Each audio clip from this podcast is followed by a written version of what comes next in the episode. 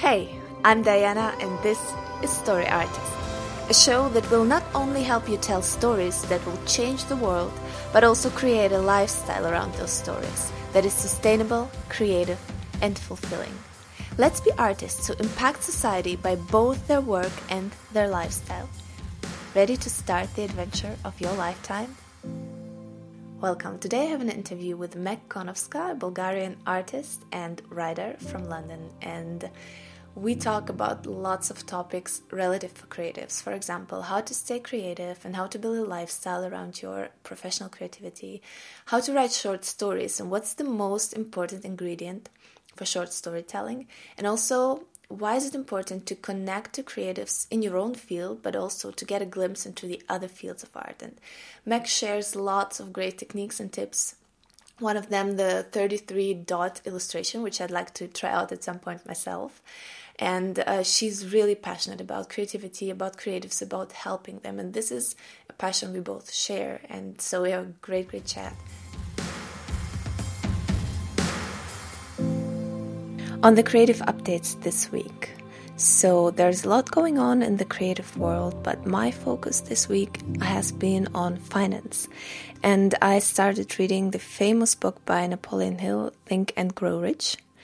Um, because I do think a lot about thinking in the last months and how it can influence our lives in either a positive or negative way. How important it is to filter out thinking and think about what we're thinking.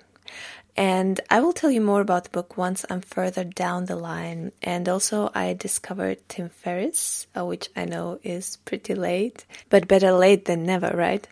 And I'm reading two books uh, The Tools of Titans, the newest, I think it's the newest book, and the most famous, The Four Hour Week. And I'll tell you more about those books and my thoughts on them later when I'm further down the line with those as well.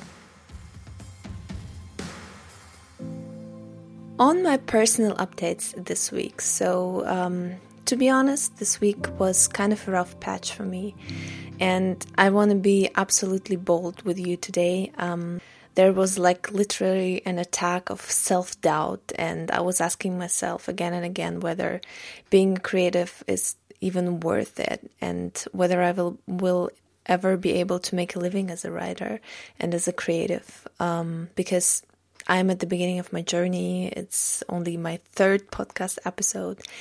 Um, and I guess we often tend to compare ourselves to those who made it and are established writers and creatives.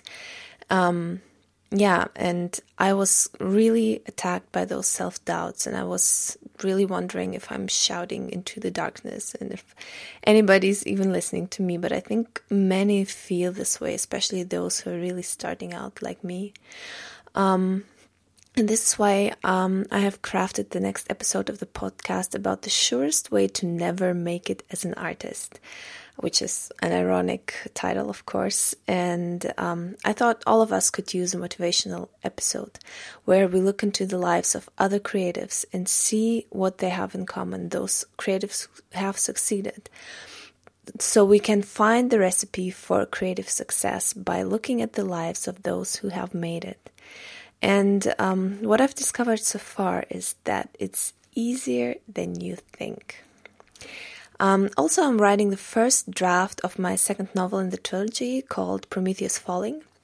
And I have started my writing sprint now, which I try to do every day. My goal is 1,500 uh, or 2,000 words, which is quite difficult if you have such a busy day as I do.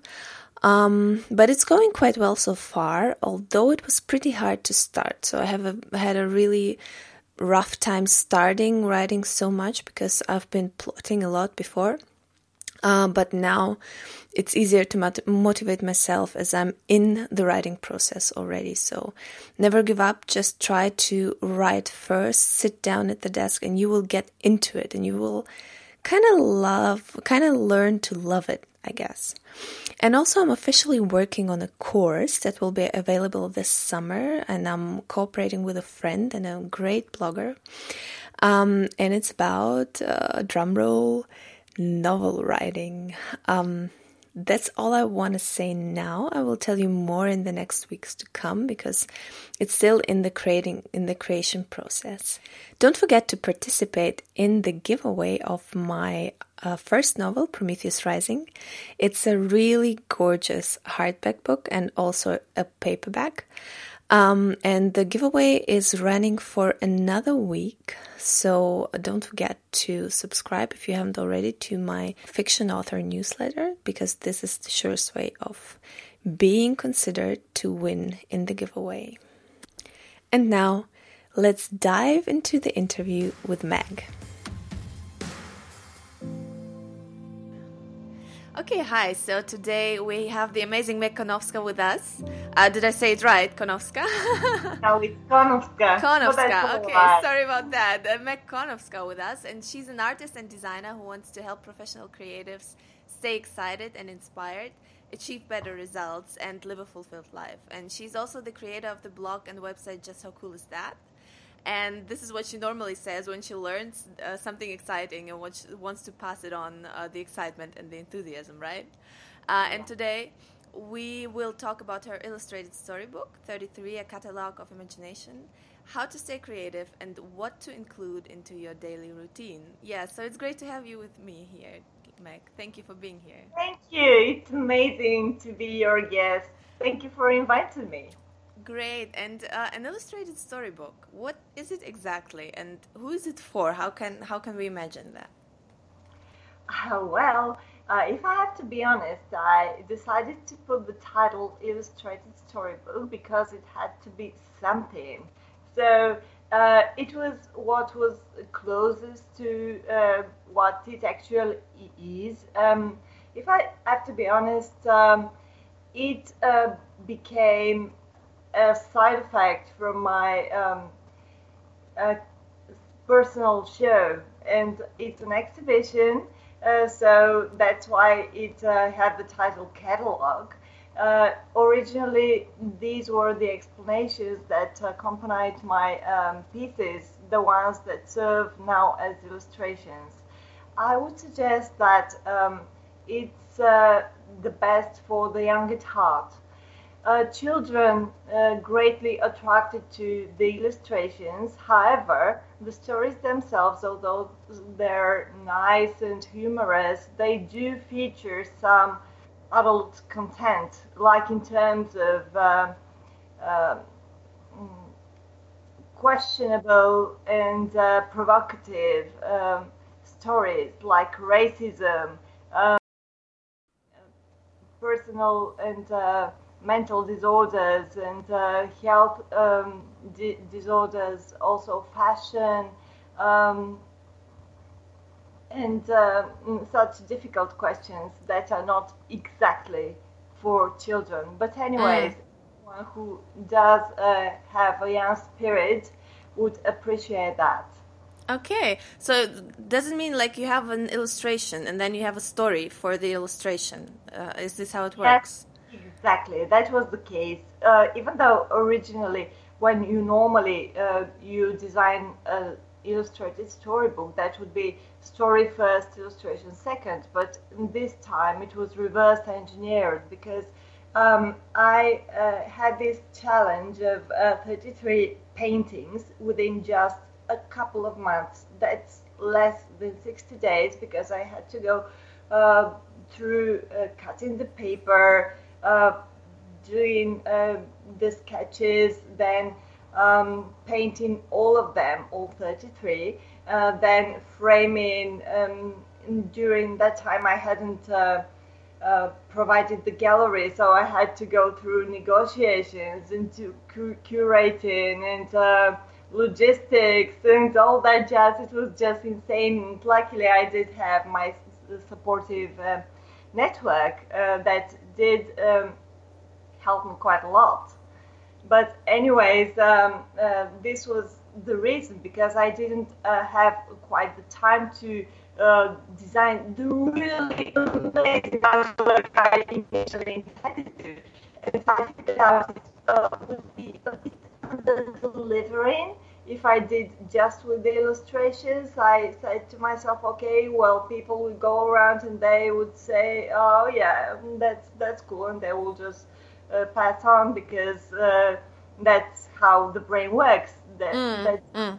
default mode, the least uh, resistance, and that's totally normal. And I, I think, uh, so what would happen? They would see this painting, and it's uh, like really not that great uh, in terms of painting. So how can I improve that? So furthermore, I didn't uh, have the financial assets and the time assets to design and print a real catalog. So I decided to go with the PDF version, uh, what later ended in the now catalog.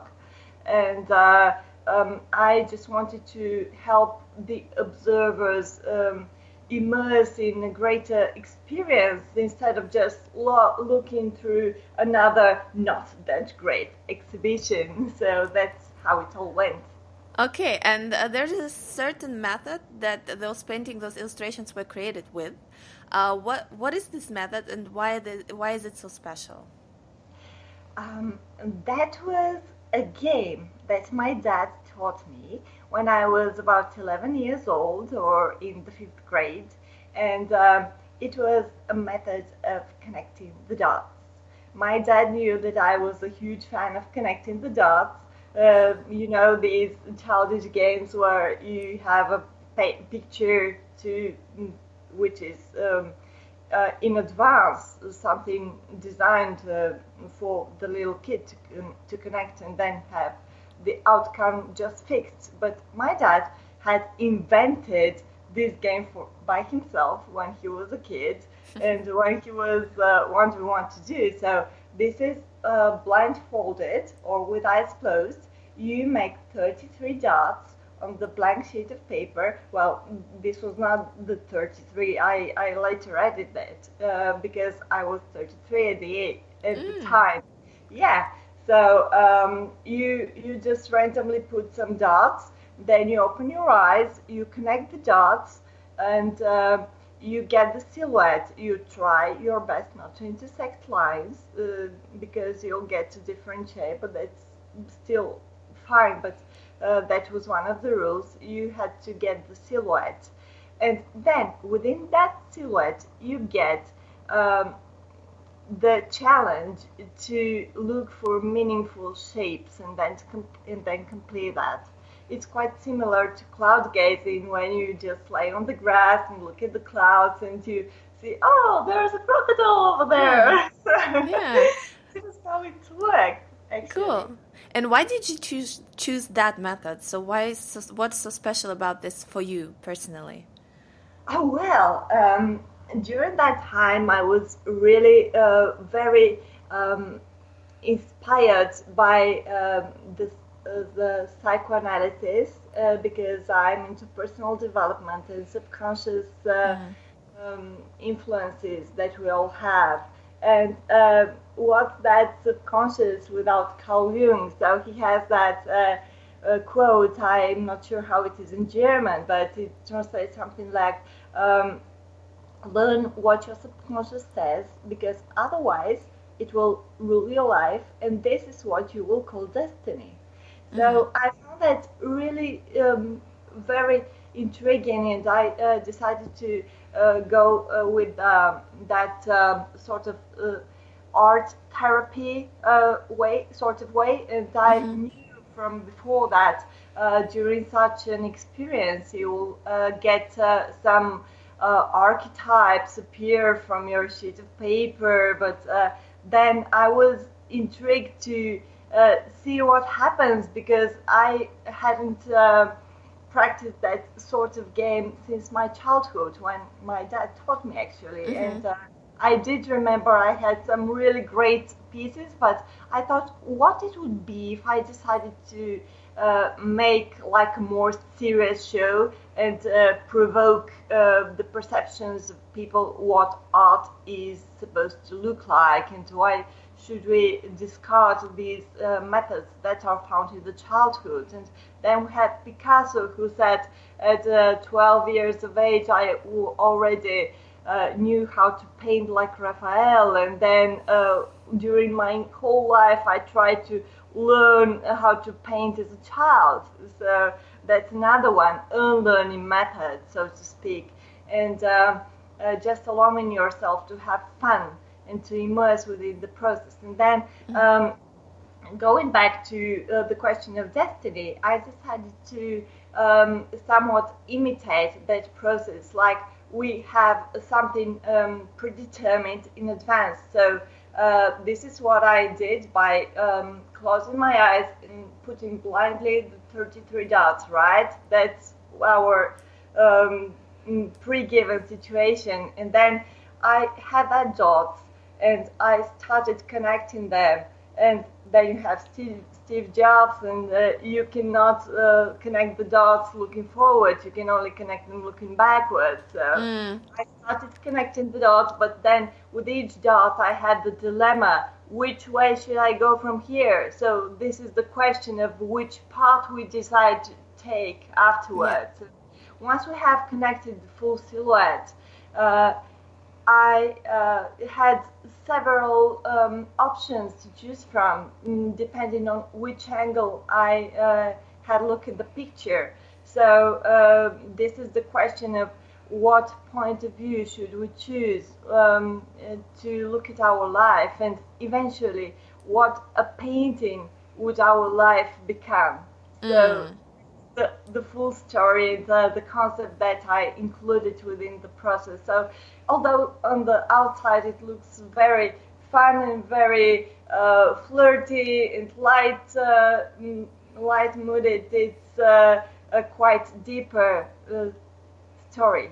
Mm, great. And then you wrote your stories around those pictures, right? So um, normally you do it vice versa. You write a story and then you maybe illustrate the story with the pictures. You did it the other way around. How was this process different from writing a story from scratch? Um, above all, um, I already had a picture, and I, um, just like any other person, would. Uh, uh, think in the way of least resistance. Like I had a look at this picture and I say, okay, that's a hummingbird. What's what's the matter with a hummingbird? They're just a stupid hummingbird. What the hell should I do here? And then I, I remembered uh, those paintings in the huge uh, world museums where you have a whole story describing that. And um, uh, luckily, I also had music background uh, while painting the picture. So with the hummingbird, it was uh, the soundtrack from the movie Avatar. So I said, okay, that would be a gigantic mutated hummingbird that's in, on Pandora because look at the hummingbird. It's taking the, the whole sheet of paper that's like 30 by 30. Normally hummingbirds are just that that tiny, so that would be a gigantic hummingbird. Oh, look at that! I haven't put legs. Okay, that would be a part of the evolution of the hummingbird. Uh, mm. so uh, this is how it developed. And, and look at that mm, geek. It does look. I would, uh, I would put that uh, in the further stages of the evolution, that becomes a non-teeter trunk. okay, uh, so you I, you basically went with the flow. What what came to mind, and you just went with it. Like it reminds me of like a little child, you know, just take what's there and play with it. Is right? It was exactly that uh, that method, and uh, as a matter of fact, uh, within um, the 11 days of the exhibition, I also had a workshop for the little kids that uh, went to arts lessons at uh, the very same gallery. So it was a huge success with them. They were so inspired, and they created amazing pieces, uh, especially for their age, and they came up with some really cool stories. Like, for example, there was uh, that pair of jeans that climbed the tree to save uh, the little kitten that was stuck, and uh, so they had a painting of the pair of jeans. Mm. oh, great! So, uh, um, you're you're an artist. You're quite visual, but also you're you're a writer. So you have a blog, you have this page, and um, how how important do you think is visual inspiration for a writer, for a story, for storytelling, or how how do you use visual inspiration for your stories? Well, I personally believe that stories are everywhere, and it doesn't matter which way they are created, whether it would be visual, whether it would be a movie, whether it would be a theater, whether it would be a, a book, or whatever. Uh, they uh, just go from one another, and uh, one form does inspire the other.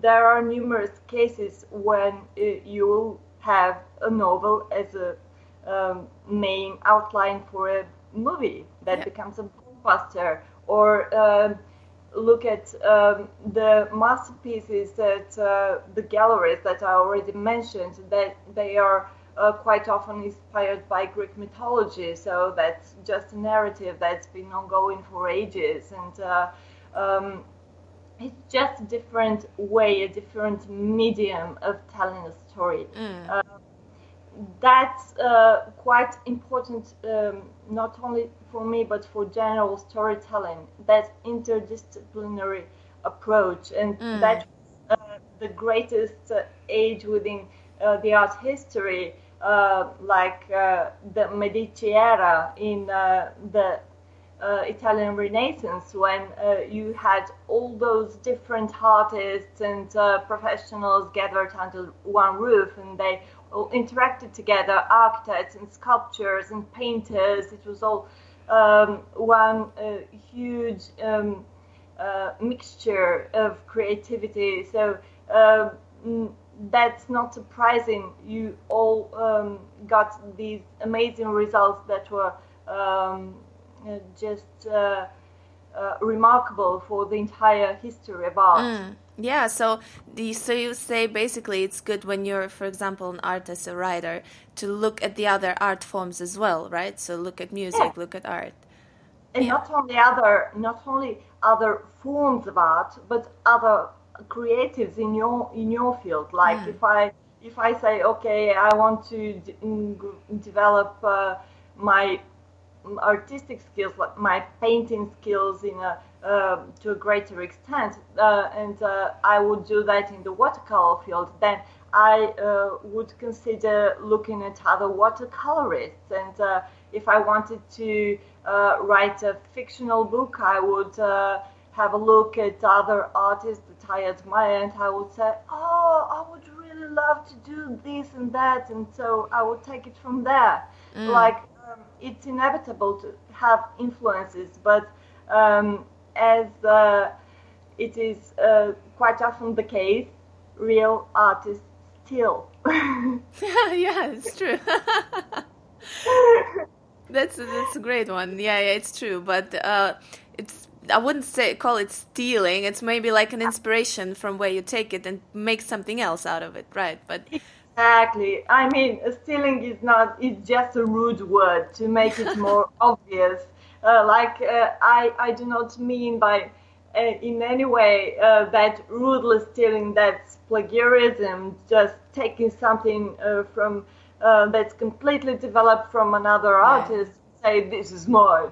Yeah, no. yeah, sure. Uh, oh, let me tell you something. Oh, that is this connection. Like, um, I believe it's a great honor uh, for the artist who has Poland or who has influences uh, from uh, different artists and different pieces and different cultures to say after completing his piece um, see guys i have uh, used this and that inspiration i have made this and that interpretation and this is my final piece that's based on this story and this is why you have in the movies this is based on, let's say, Hans christians Andersen's uh, Snow Queen. That's me mm. quoting Frozen. Yeah, and uh, uh, everyone would say, "Oh, it has very little to do with the Snow Queen." Yes, but it was the inspiration. So Disney, they mentioned their sources, they mentioned their inspiration. Mm. So uh, that's uh, part of the reason why they uh, it, they are so great. While meanwhile, I have that uh, lovely soundtrack from the movie 300, and at the end of the movie, you have that amazing melody going through the background. In fact, that's Bulgarian folk song. And Ah. Tyler Bates, uh, the composer, did not even mention that. Mm. Like he took all credit. And I, I, I said, wow, that that's just just so rude. Like if uh, if he did mention that this melody was taken from this and that region and it, it was this and that melody and uh, people would think wow he, he did his research. He actually went to that geogra- geographical area and uh, uh, he took the melodies that are so typical for that place. So Mm. he did uh, put in the spirit of that Yeah, um, yeah. that place into the movie, but he did not that. Mm. Uh, he not did not do that. He Yeah, yeah. just took the credit. Uh, Yeah. It's a great it's a great point actually to um to reference your inspiration to reference other artists in your work and not to be afraid because I think maybe sometimes artists think oh if I reference that everybody will think I'm I have stolen or you don't know but uh, I think it's great if you reference because you like you said it shows that you did your research basically yeah so it's, it's great And uh, I don't know if you have read if you have read Napoleon Hill. He refers to that as um, uh, what was that? Uh, one one was creative imagination, and the uh, the second term uh, was um, mm, compound imagination. Mm, I, mm. I okay Uh, okay it's great Uh, to actually uh, take all the references and uh, you put them together. Mm, uh, mm. Was it was it compound? But Ah, anyway, well, yeah, we'll, we'll see. I'm. I'm gonna Yeah. research on that. Uh, one last thing on storytelling because our time is running out already. So many great things. Uh, so you wrote actually very short stories, right? Um, what do you think are the most in, important aspects you have to put of storytelling? You have to put into such a compressed form of storytelling. What, what, how did you choose which one, which things to put in and which things to leave out, or didn't you have any problems with that? Uh, well, the point is that uh, I had so very little time that I had to stick to to the point. Uh, not all of them are stories in the true sense of that. Um, most of them are just uh, depicting the the picture uh, in the present moment, and they're in that in that sense they're uh, a little pi- piece of mindfulness put to paper. But uh, uh, the ones that uh, do have a storytelling um, composition, they uh, they do have conflict, they have surprise, they have characters, and uh, I have aimed for all of them to have humor. Uh, because uh, they need to stand out with something. They need to catch attention with something. When you have so very little time, so very little place, you just uh, have to make a point. And uh, if it were a longer form, then you would develop a more mm, a more complex conflict. Okay, yeah, great, great. I think it's it's a good one to say that humor is very essential for everything. It's it's really good. Uh, so let's switch to another topic, the creative living, because the, you're very passionate about that. Yeah, I can see that. Um, with your blog, you try to help creatives and artists. Um, what would your personal tips be to stay creative?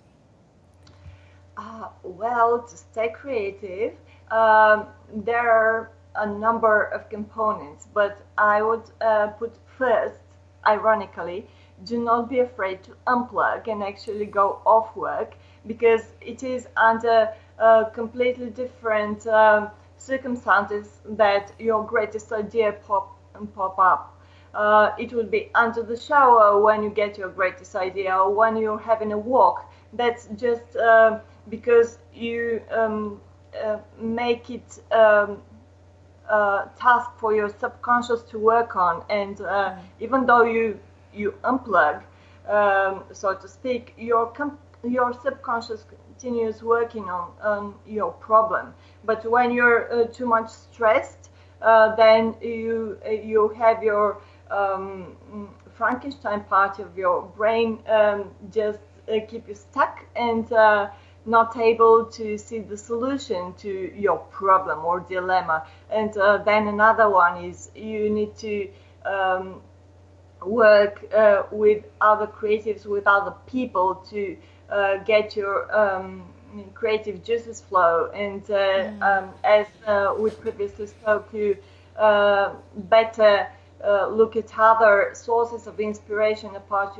from your particular field and uh, then uh, it's also super important to keep your body in shape because even though it uh, might look uh, illogical from the outside and uh, more, more, often than not you would imagine a creative someone with a really bad figure or not taking care of Their health, uh, which might be the case with some people, but it's not a good idea because it's much better when you keep healthy, when you sleep um, eight hours per night, when you go to bed before midnight. Like, uh, it's not always possible. I'm not saying it's always possible, but it's better to maintain this uh, course of healthy lifestyle, of frequent exercise, uh, staying hydrated. It all helps your chemical, uh, the chemicals in your brain uh, to work properly and to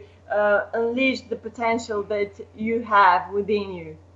Yeah, yeah, it's a great point. I'm also a big advocate for staying healthy and working out because I will always think when you're sick, you cannot be creative. So it's very important to have your body in shape and be in good health. Then you can when, be free when you suffer a, a, tremendous headache, it's hard to think of anything but yep. that. And unfortunately, um, too often do we value our health only after we lose it. Mm, yeah, yeah, yeah. It's a great point. You said it, all in, in, all that it's a it's a lifestyle basically. It's not uh, just sitting down and painting or writing. It's everything around it as well. No, so it's, it's really good. Um, what are your particular things that you include into your creative routine?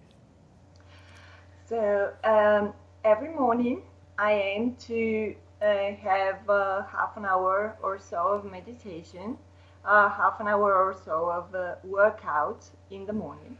And uh, then, if I have time after in the afternoon, I would have a second and more serious workout. But uh, that's just in case that I don't stay with, with no exercise for the day. It might be um, any form. It would be it uh, may be dancing, it may be walking, it may be hula hooping, it may be yoga, just any form to get my body moving.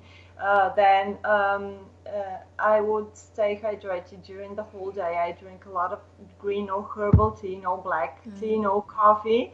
Unlike unlike many um, other creatives who are addicted mm. to coffee, like the the um, what was that word? Uh, uh, one of the stereotypes of writer is uh, with a huge pot of coffee. Yeah. true, it's true. Yeah. yeah.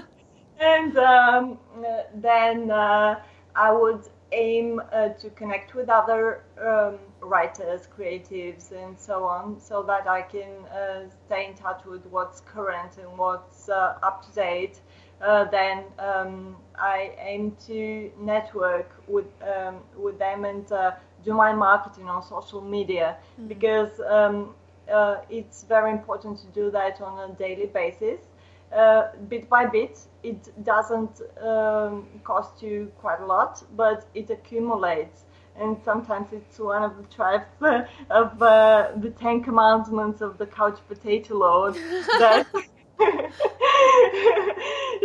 you sticking social media on social media all the time and you actually forget working on uh, what you should be working actually but hmm. that's uh, one of the things that um, has a double double um, side effect uh, yeah. but yeah and then uh, so very important uh, to get quality time with my family. Mm. Uh, that's in the evening when I get unplugged, actually. Oh yeah, it's, it's great. It's all, all everything's so great, and uh, you work a lot with creatives of all kinds because of your blog, because of your work. And um, what do you find are the things creatives struggle most with? Uh, well, there are a number of things, but um, I, if I have to define one aspect, that would be fear. Because from fear, there goes all other procrastination, uh, self doubt, um, then uh, uh, work overload because you fear you're not enough. Um, and these are many of these are subconscious uh, limiting beliefs. Um, then uh, uh, you have that society norms that uh, impose on us and uh, nourish the starving artist myth, and uh, you need to battle with that as well because um, at one point you have what society tells you and on the other point you say you have no that that doesn't need to be that way. Because many times we hear oh come on get a normal job. Like for example when uh, my boyfriend who's a, a script writer and uh, that's a very serious profession and uh, when i told my um, family about that uh, one of my relatives she said um, oh so isn't he thinking of getting a more serious job?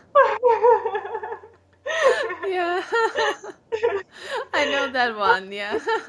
yeah, I know. So that's that's the case. Like um, there are many aspects uh, mm. of that, um, both internal for the artist and both external uh, from the mm. outside.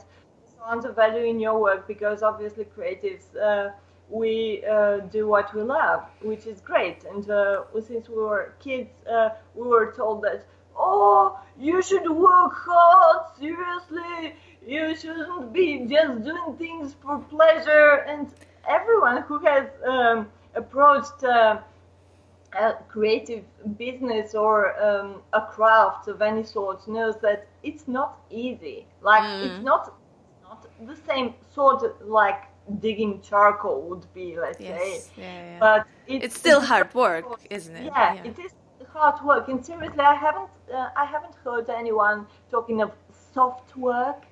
How mm. how would that look like? Soft work. Yeah. yeah.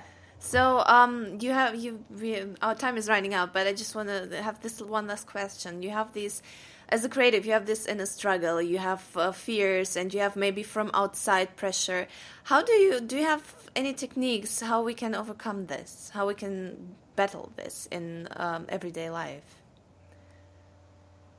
Any techniques? Well, um, or any how how do you do it personally? Yes, how do you cope uh, with that? Yeah, yeah, yeah. Uh, I I got you meaning. Um, well, one of the greatest ways to do that is uh, get yourself a support system, uh, having a community of like-minded people like uh, surrounding yourself with uh, fellows uh, from uh, either the same or a similar field because we do understand each other and even mm-hmm. um, if you uh, cannot find ones in your town then there's luckily internet and you can do that online um, then um, uh, if you limit how much information you tell other people and what sort of information you tell other people, the ones that you already know that are not hugely supportive of your creative endeavors.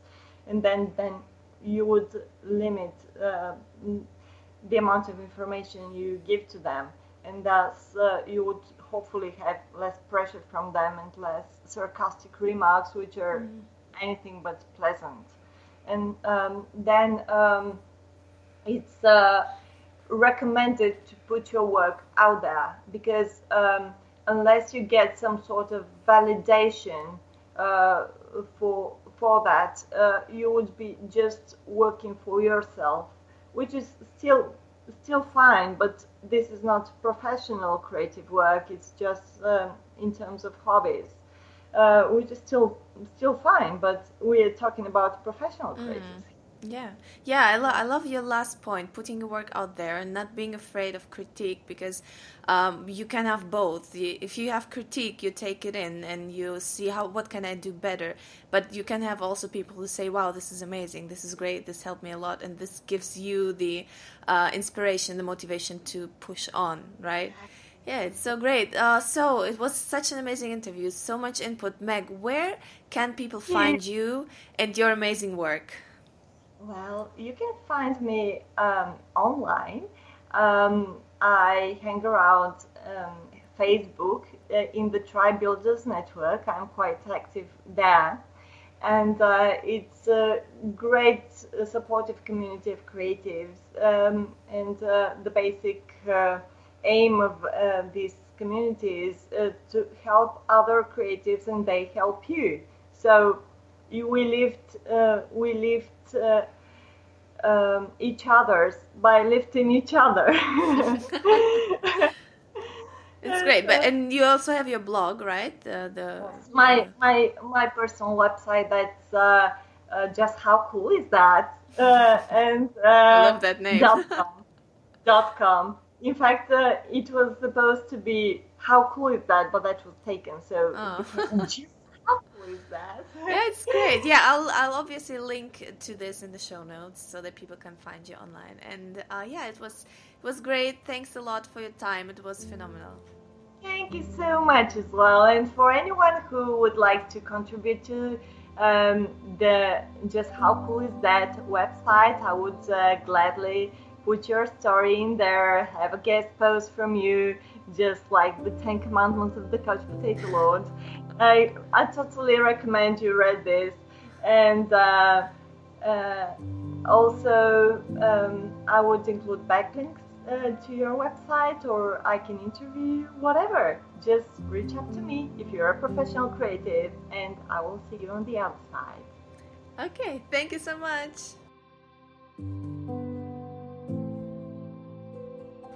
So I hope you enjoyed this interview and could get motivational and inspirational parts out of it for your own creative life. And as mentioned, we will have a very motivational episode next week where I'll tell you the recipe to succeed as an artist based on the lives of other successful creatives. Uh, the magic formula we will discover there is a sure motivational kick if you need one right now, and I think we creators we need one on a regular basis. Uh, so don't forget to subscribe so that you won't miss any upcoming episode. I see you next week, guys.